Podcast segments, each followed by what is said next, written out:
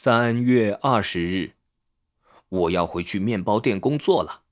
斯特劳斯医生告诉尼姆教授，我回去工作会比较好，但我还是不能告诉别人我做了什么手术，而且我必须每天晚上工作完后还要在实验室里做两个小时的实验，还要写那些笨报告。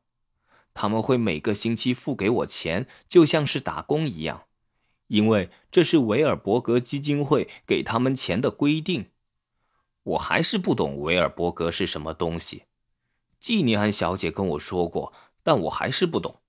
所以，如果我不变聪明，他们为什么还要给钱我写这些笨东西？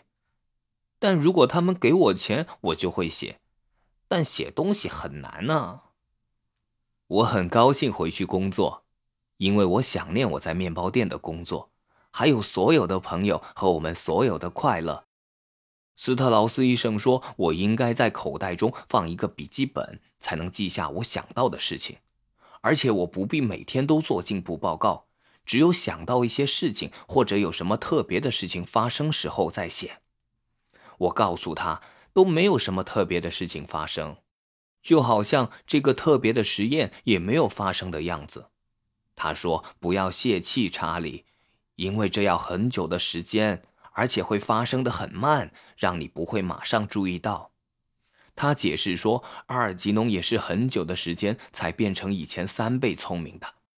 阿尔吉农会在玩迷宫的时候老是打败我，就是因为他做过那个手术。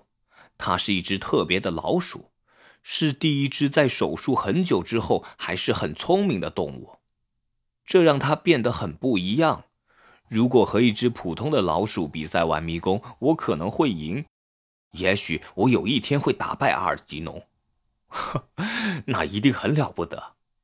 斯特劳斯医生说到目前为止，阿尔吉农好像会一直聪明下去。他说那是好迹象，因为我们都做了一样的手术。